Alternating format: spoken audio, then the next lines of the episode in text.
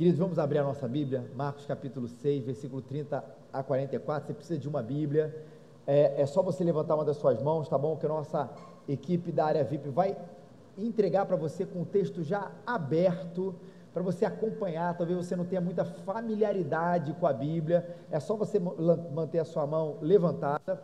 A equipe vai te entregar e o texto já está marcado, bem fácil aí para você acompanhar essa leitura do Evangelho de Marcos, capítulo 6, né? Marcos que escreveu tantas coisas a respeito de Jesus e registrou nesse livro, o capítulo é o número grande, tá bom? 6, e os versículos são os números pequenininhos, 30 a 44. 30 a 44. Muito bom estar aí de volta enquanto você está aí abrindo o seu aplicativo, a sua Bíblia. Como falei, agora estou com um tom mais profético essa barba aqui, para enganar as pessoas, dizer assim: olha, agora eu sou um homem de Deus. Brincadeira, isso é uma promessa, gente. Até o Flamengo ser tri da Libertadores eu não corto. Eu brinquei, pessoal, eu falei assim, até o Botafogo, me perdoe, Botafogo, até o Botafogo ser campeão da Libertadores. O pessoal disse, sua barba vai ficar Vamos lá, gente, brincadeiras à parte, Marcos capítulo 6, versículos 30 a 44. E não é promessa, não, tá, gente? Daqui a pouco eu tiro, boto de novo. Voltando ao texto. Os apóstolos reuniram-se com Jesus e contaram-lhe tudo o que haviam feito e ensinado, e lhes disse: Acompanhai-me a um lugar deserto descansai. Porque os que iam, iam e vinham eram muitos, e eles não tinham tempo nem para comer. Assim eles se retiraram de barco para um lugar afastado e deserto. E todavia muitos os viram partir e o reconheceram, e vindo de todas as cidades, correram a pé para lá e chegaram antes deles. Ao desembarcar, Jesus viu uma grande multidão e teve compaixão dela, pois eram como ovelhas que não têm pastor, e começou a ensinar-lhe muitas coisas. Como já era tarde, os seus discípulos aproximaram-se dele e disseram: O lugar é deserto e já é muito tarde manda-os embora para que possam ir aos campos e povoados em redor e comprem algo para comer. Ele, porém, lhe respondeu: Dá-lhes vós mesmo de comer. E então lhes perguntaram: Compraremos duzentos denários de pão para dar-lhes de comer? Ao que ele lhes disse: Quantos pães tendes? E de ver. E tendo se informado, eles responderam: Cinco pães e dois peixes. Então lhes ordenou que fizessem todos se assentarem em grupos sobre a grama verde. E eles se sentaram em grupos de cem e de cinquenta. Tomando os cinco pães e os dois peixes, Jesus ergueu os olhos aos céus, abençoou os pães e os partiu. E em seguida entregou os discípulos para que os servissem, e também repartiu os dois peixes para todos, e todos comeram e ficaram satisfeitos. E em seguida recolheram os doze cestos cheios de pedaços de pão e de peixe, e o número dos que comeram dos pães e dos peixes foi de cinco mil homens. Compaixão. Essa é a palavra que para mim talvez marque esse texto, essa história, essa narrativa aqui a respeito de Jesus. E essa palavra é especialmente bonita, porque ela precisa ser colocada de volta no vocabulário, no momento em que essa palavra, ligada a uma outra palavra, ela se tornou sinônimo de uma coisa muito ruim: auto-compaixão, ou auto-piedade, auto-comiseração. A gente tem cada vez mais falado isso no sentido extremamente negativo, e acho que a gente não está errado nisso, quando a pessoa ela vive a sua toda a sua existência baseado na autocompaixão, na autopiedade, nessa autocomiseração. Porque é uma sensação que a gente tem, que a gente é tão sofredor, tão sofredor e tão sofredor, que o mundo tem que parar para nos enxergar e chorar com a gente o problema que nós estamos passando na nossa existência. E enquanto isso não acontece, aquelas pessoas que estão, são vidradas na autocompaixão, enquanto isso acontece, a gente fica de alguma maneira fazendo com que o mundo comece a prestar atenção na dor que a gente está sentindo, na crise que a gente está passando, no momento que a gente está vivendo. E enquanto isso não acontecer, a gente vai continuar é, exercitando a nossa criatividade nos meios e nas maneiras que a gente deve chamar a atenção das pessoas para olharem para nós. E nós sabemos qual é o final dessa estrada. Ela nos, nos leva a absolutamente lugar nenhum. Mas ao mesmo tempo, fugir dessa autopiedade não significa que nós não soframos não significa que nós não sejamos injustiçados, não significa que nós não passamos na nossa vida pelo pão que o diabo amassou, como se diz por aí. Porque tem uma hora, sei que a gente não quer fugir dessa coisa da autocomiseração, mas que a alma da gente grita. E a gente começa a se questionar: poxa, ninguém tem compaixão de mim. Ninguém consegue perceber aquilo que eu sofro e dizer: olha, caramba, eu me importo com você, eu estou entendendo o que você está passando, isso é difícil, eu vejo o seu sofrimento, eu vejo a sua dor. Acredite que é um lado bom em ouvir isso. Se os governantes ouvissem um pouco daquilo que a gente passa no nosso dia a dia, a população em geral passa no dia a dia, muitas ações sim trariam benefícios para a gente. Saindo dessa esfera mais pública, mais geral, indo para a esfera mais emocional e privada, se os nossos pais de fato ouvissem aquilo que a gente passa ou passou, se quem anda perto da gente, a gente parasse de ser apenas um número, ainda que saibam o nosso nome, mas o tratamento é como se fosse uma uma, um alguém, se as pessoas percebessem aquilo que a gente passa, a gente saberia que um abraço faz bem, não faz? Acho que uma ajuda concreta faz bem. Tem gente que não é bom de abraço, mas consegue fazer outras coisas que vão nos ajudar, às vezes até mais. Mas existe um olhar mais sublime, um olhar mais importante, um olhar mais transformador, um olhar mais curador, que é a compaixão de Jesus pela nossa vida, que é tão belamente expressa nesse texto, que serve para a gente, no meio de tanta solidão, a gente perceber que a gente é olhado por alguém. Não sei se já passou por isso, mas é, tem músicas que são muito antigas, mas que você descobre, por causa das, principalmente das plataformas digitais, você descobre elas recentemente, como se fossem, tivessem escritas ontem. E essa semana, por aquela coisa que você bota uma música que puxa a outra e outra e outra e outra, eu ouvi a música mais famosa, foi a que descobri, apesar de conhecer o artista do Billy Joe, que é Piano Man. E aí eu ouvi nessa música, teve uma frase que eu assim, cara, fiquei refletindo nela, que é a história, né, que na verdade é, é baseada Billy Joe, um pianista americano, né, um músico pianista americano, baseado no início da sua carreira, onde ele teve muito contato com essa coisa de ser músico de bar, vindo muita gente ouvindo as histórias. E aí a, ele vai falar de duas pessoas que tinham uma bebida chamada solidão, mas que era melhor essa bebida ser tomada junta.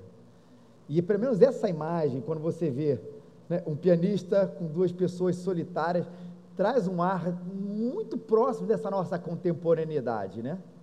De que as pessoas estão vivendo isso, tomando a solidão juntas, mas que para mim o resultado continua sendo solidão. Continua sendo a superficialidade de quem às vezes está junto no mesmo ambiente, compartilhando aquilo ali, mas que não vai ser saciado como alguém olhou por mim, não, ele, ele toma junto comigo a solidão, mas ele não me aplaca. E nesse texto, quando a palavra compaixão é tão repetida e tão falada e tão demonstrada, é bom saber que a gente não toma isso com alguém, de fato alguém olha para a gente, de fato alguém se compadece da gente de fato alguém está percebendo a dor que a gente sente, se compadecendo dela e agindo, ou querendo agir em nosso favor, e esse é Jesus, que começa com a sua compaixão expressa pelos seus próprios discípulos ali no início, numa preocupação, gente, é, é, digna de muitos aplausos e que às vezes passa despercebido nesse texto, porque quem já leu esse texto, quem já ouviu uma pregação nesse texto, sabe que ele fala da multiplicação dos pães e dos peixes. E claro que a ênfase maior vai estar nisso, mas olha como é que o, o, o contexto se dá. Jesus diz: Acompanhai-me para os seus discípulos a um lugar deserto e descansai um pouco. A preocupação com Jesus, com os seus discípulos, para que eles descansem. E isso é justificado. Olha o olhar de Jesus, porque os discípulos iam e vinham, e eram muitos, e eles não tinham nem tempo para comer. Olha o detalhe da preocupação de Jesus, que andava com os seus doze, com seus discípulos, às vezes poderiam ser mais gente ainda, não apenas como enxergando eles como uma máquina de produção, não enxergando eles apenas como gente que deveria, ó, vamos fazer, vamos fazer aquele milagre, vamos pregar aqui, me acompanha nisso, nisso, nisso, não. A preocupação é pessoal de Jesus, que chega ao detalhamento do descanso. Estavam tão assoberbados que não tinham nem tempo para sua, para suas refeições. E por um lado, a preocupação de Jesus com o, o, o detalhe da nossa vida, também com outro, ou juntamente disso, essa preocupação com o descanso mostra que Jesus sabe como a gente é que nós não somos essa máquina de produção, que nós não somos criados exclusivamente para execução, mas que nós fomos também criados, e a gente pode chamar assim, para o sagrado descanso.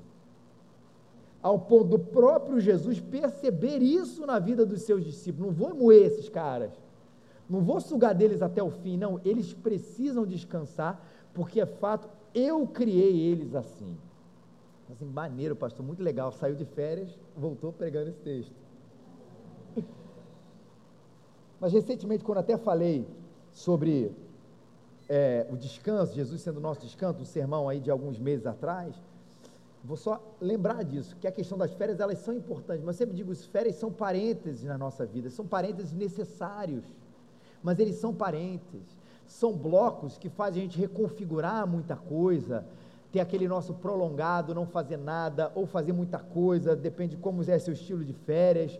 Mas o fato é que se a gente viver uma vida sem esse descanso e esperar por duas semanas, três semanas, um mês, seja lá o tempo que for de relaxamento, é um ciclo que não vai dar certo. E ao invés de você achar que eu estou falando aqui de uma preocupação médica ou, ou, ou do trabalho, a gente está entendendo que quem se preocupa isso é Jesus, porque para ele você não é um espírito sem corpo. Um pouco daquela ideia de que a gente tem que Jesus se preocupa com a nossa alma. E o corpo, ah, isso é um problema seu. Como se a gente fosse duas pessoas a quem Jesus se preocupasse, né?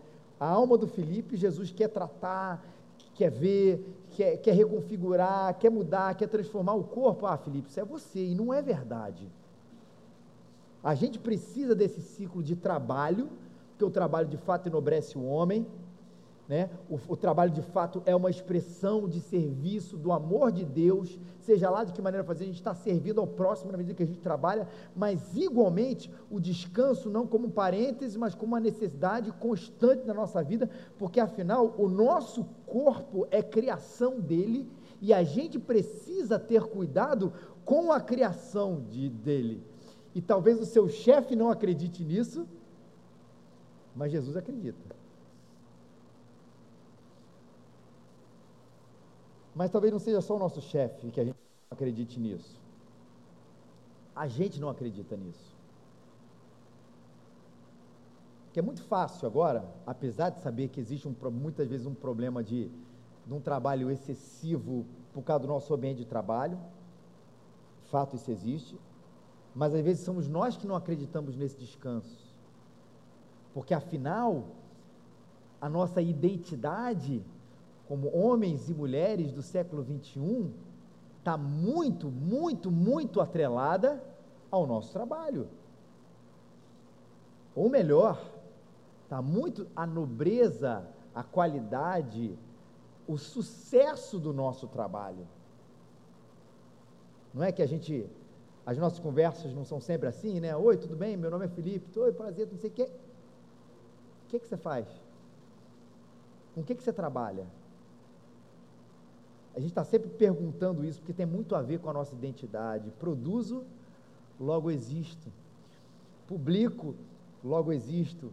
Executo, logo existo. E por mais que eu saiba que Deus quer de nós ação, que se dá pelo trabalho físico, acadêmico ou da vontade de seja lá o que for, há um tempo que é destinado para que o nosso corpo desacelere, descanse e saiba que há um Criador que trabalha para aqueles que descansam nele. Essa síndrome tem feito a gente não acreditar no descanso e não acreditar na maneira como Deus criou essa criação chamada corpo. Jesus se preocupou com isso. Talvez seja aquele nosso senso pecaminoso de, ah, eu não mereço.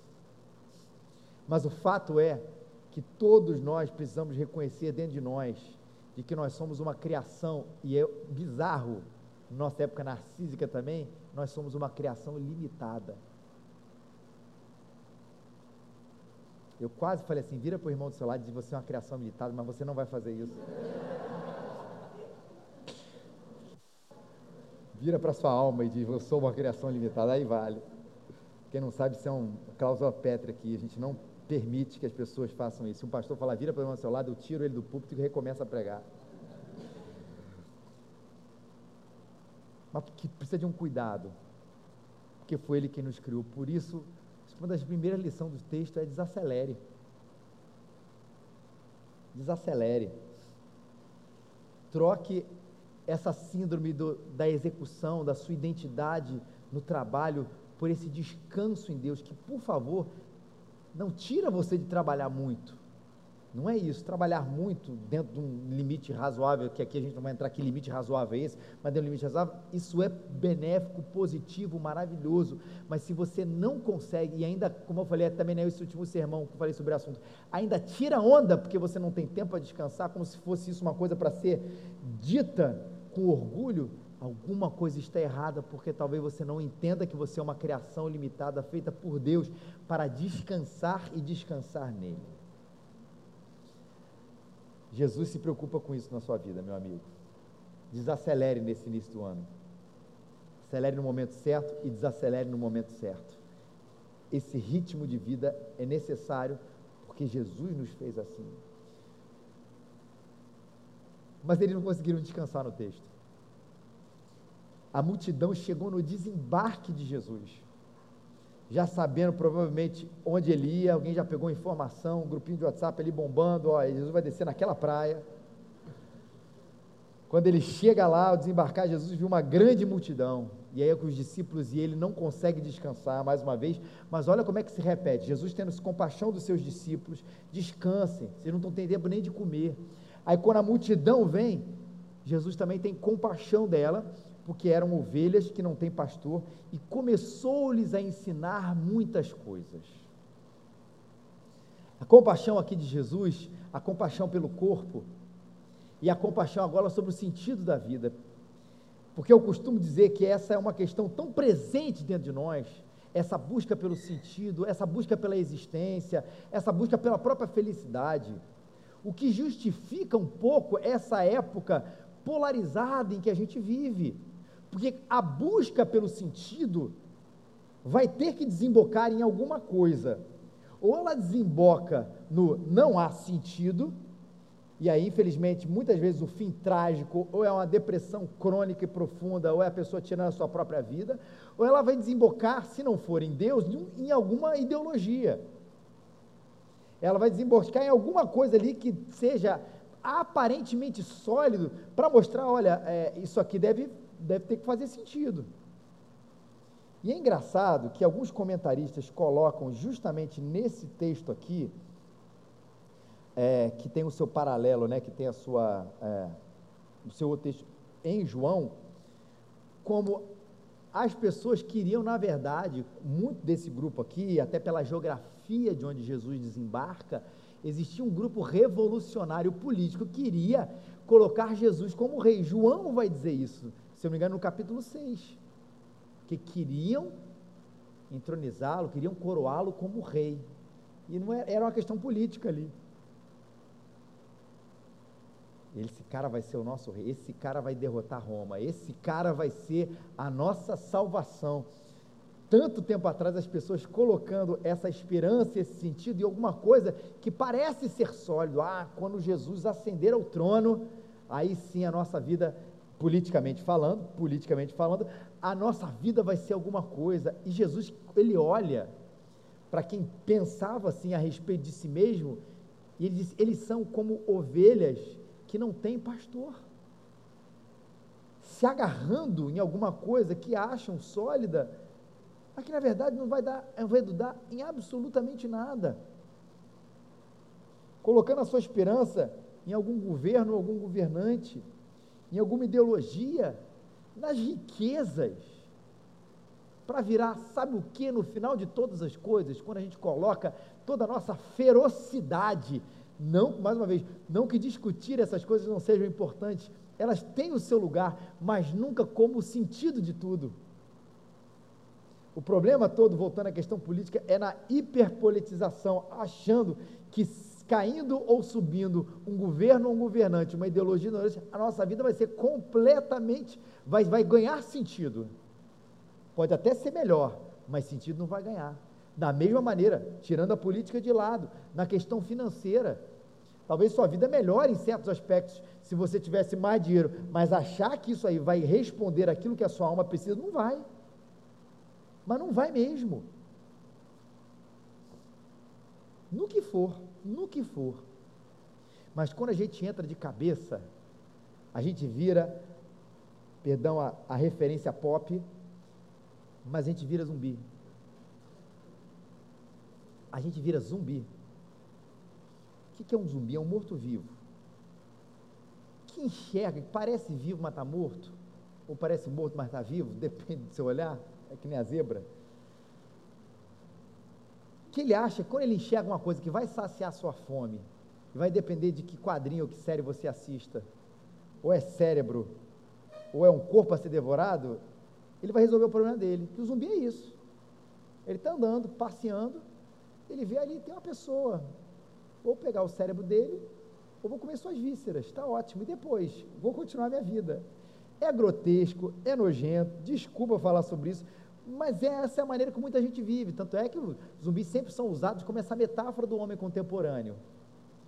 Que está ali achando que vai saciar a sua sede, mas na verdade é um morto-vivo, não encontrou sentido, não encontrou a saída para essa perdição. E Jesus olha para isso, e o que, que ele faz? Ele tem compaixão. As pessoas não precisam, elas podem discutir política, elas podem ter dinheiro, elas podem querer alçar outros voos, até de consumo, mas elas não podem achar que as vidas delas giram em torno dessas coisas, porque senão serão ovelhas que não têm pastor, andando por aí perdida, porque essa é a figura da ovelha que não tem pastor. Vem para cá, vem para cá. O pastor está direcionando, e o pastor aqui não é a figura do líder nesse sentido aqui do texto, é do líder religioso, ou é do líder religioso, é Jesus Cristo. Vem para cá, esse é o caminho. Vem para cá, esse é o jeito. E o que, que Jesus faz? O que é bonito isso? O que, que Jesus faz? Ele alimenta aquela população. De que maneira? Jesus, ao ver isso, começou a ensinar-lhes muitas coisas. É o alimento espiritual. Jesus percebe as pessoas estão perdidas, elas não sabem sair desse negócio. Eu vou ensinar, eu vou ensinar eu vou ensinar. E tem gente que diz, ah, aquela igreja lá, pô, só fica ensinando Bíblia, Bíblia, Bíblia, Bíblia. E às vezes com a seguinte, tem vários desdobramentos dessa frase. Uma delas é: enquanto as pessoas estão morrendo de fome, olha que coisa terrível, as pessoas estão ensinando Bíblia, como Jesus fez. Da fome a gente vai tratar daqui a pouquinho. Mas ensinar a Bíblia, ensinar a palavra de Deus, não é uma coisa que é simplesmente para que a gente descubra os meandros da, da, da palavra de Deus, os detalhes, as filigramas da doutrina, porque parece que estudar a Bíblia significa isso. Não, significa estudar a Bíblia significa ser cheio de Jesus, cheio do Evangelho de Jesus, para a descoberta e redescoberta e o aperfeiçoamento do sentido da vida, sem a qual talvez nós estivéssemos como ovelhas sem pastor, ou zumbis perambulando por aí, achando que estão vivos, mas na verdade estão mortos. E o que tem salvado, tirado a gente disso, é porque encontramos o professor e o seu ensinamento, porque encontramos o mestre e a sua verdade, porque encontramos Jesus e aquilo que ele prega para a gente, para a gente deixar de ser zumbis, deixar de ser gente perdida, deixar de ser gente levada para um lado para o outro, deixar de ser gente insatisfeita, aquela insatisfação geral, porque encontrou a vida e o doador da vida, porque encontrou o motivo e o Criador, porque encontrou o ensinamento e encontrou o ensinador, através da palavra daquele que reconstrói, daquele que transforma todas as coisas, nos ensinando o que é viver, como viver e principalmente reconectando a gente com o nosso Pai. O ensino maior de Jesus, que é o Evangelho, é esse. Sabendo que a gente era pecador e reconciliou a gente através da sua morte na cruz, para que eu e você pudéssemos ser feitos filhos de Deus. O nosso pecado que nos separava de Deus foi colocado em Jesus e com a sua morte e a sua ressurreição, a gente pode ser chamado filho de Deus e ter um coração reconstruído, obediente à sua lei, para que a gente perceba que aquilo ali está o sentido. Que coisa maravilhosa é quando a gente vê Jesus falando com a gente através da sua palavra. Ele está reconstruindo a gente, impedindo a gente de colocar o nosso coração, a nossa idolatria em ídolos falsos e colocando a gente naquele que é a vida e o doador da vida, Jesus Cristo. Que privilégio a gente tem de estudar Sua palavra. Mas Jesus continua a olhar com compaixão para todo mundo. Já era tarde. Não tinha postinho 24 horas naquela época. Não tinha supermercado online, não tinha um iFood da, da, da vida para a gente pedir alguma coisa. O fato é que o lugar era deserto, já era muito tarde e não tinha mais nada para comer, ou talvez estivesse quase na hora que, ó, daqui a pouco não vai ter. E os discípulos têm a ideia, manda todo mundo embora, a multidão que estava ali, assistindo, ouvindo a, a vinda de Jesus, para que eles possam ir aos povoados e possam comprar alguma coisa para ele comer. Só que a compaixão de Jesus continua. O Jesus que é o dono do corpo, continua aqui percebendo que há uma necessidade da qual ele cuida da gente, que é para o nosso corpo também. E ele fala para os seus discípulos: dá-lhes vocês mesmos de comer.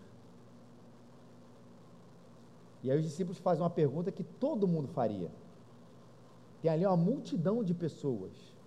Multidão. Como é que a gente vai comprar pão para toda essa gente? 200 denários, equivalente aí a sete a oito meses de salário, dentro de um salário razoável dentro daquela época, era uma coisa que ninguém tinha no bolso ali para dar. Jesus alimentou eles com a sua palavra e com a sua presença, mas aquele que criou o descanso também criou a fome, aquele que manda a gente descansar, manda a gente comer, e Jesus compadece disso. Só que a diferença é que a palavra é grátis, ou deveria ser grátis. O pão não.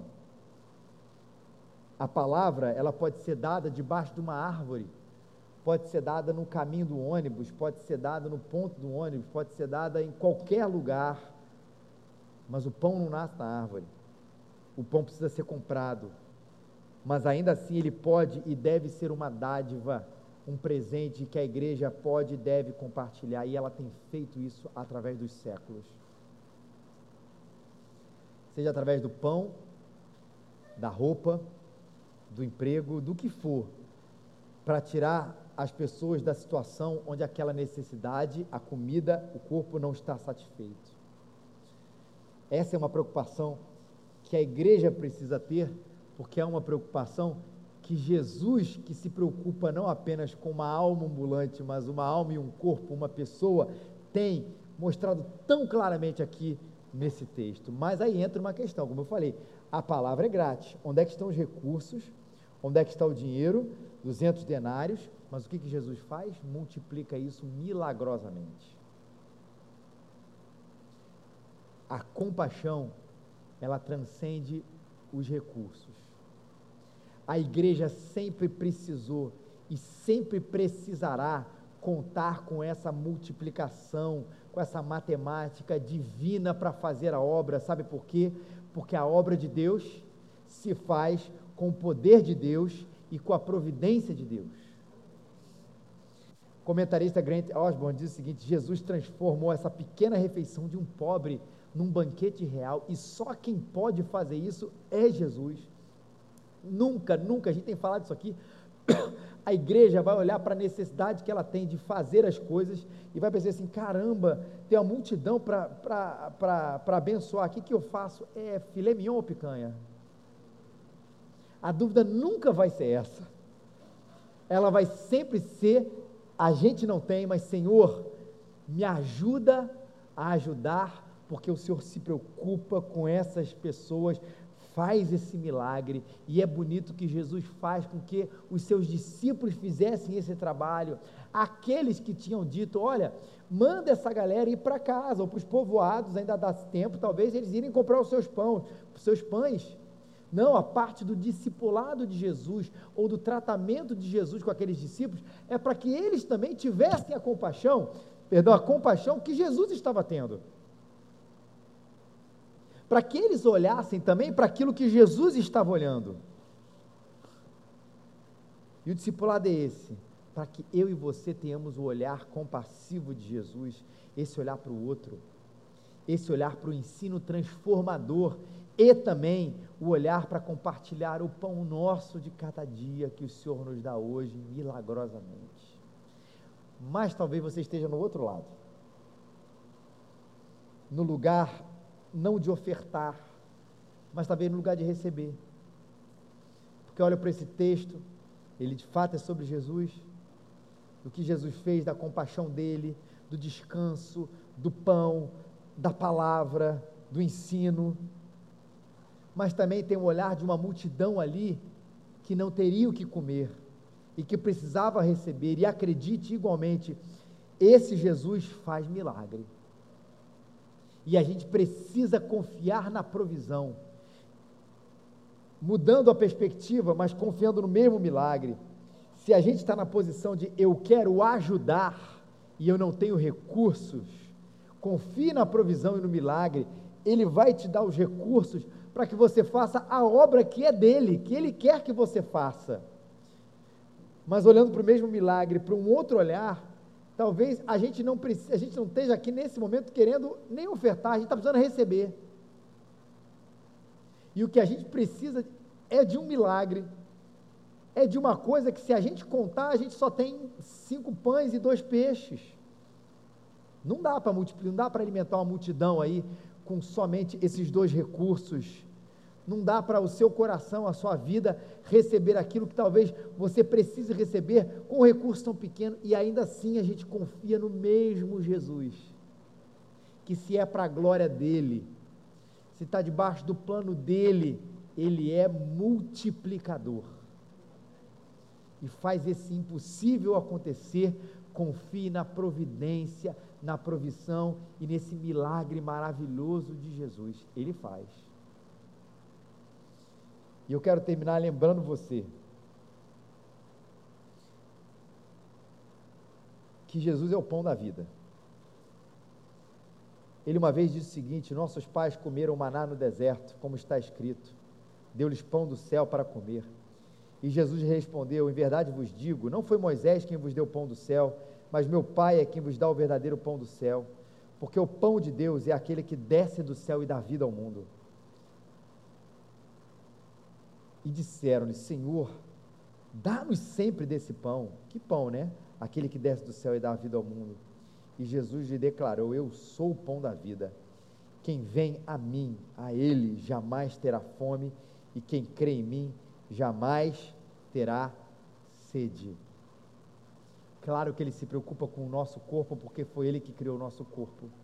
Mas todos os nossos dias, a gente pode amanhecer com a barriga cheia com o coração vazio.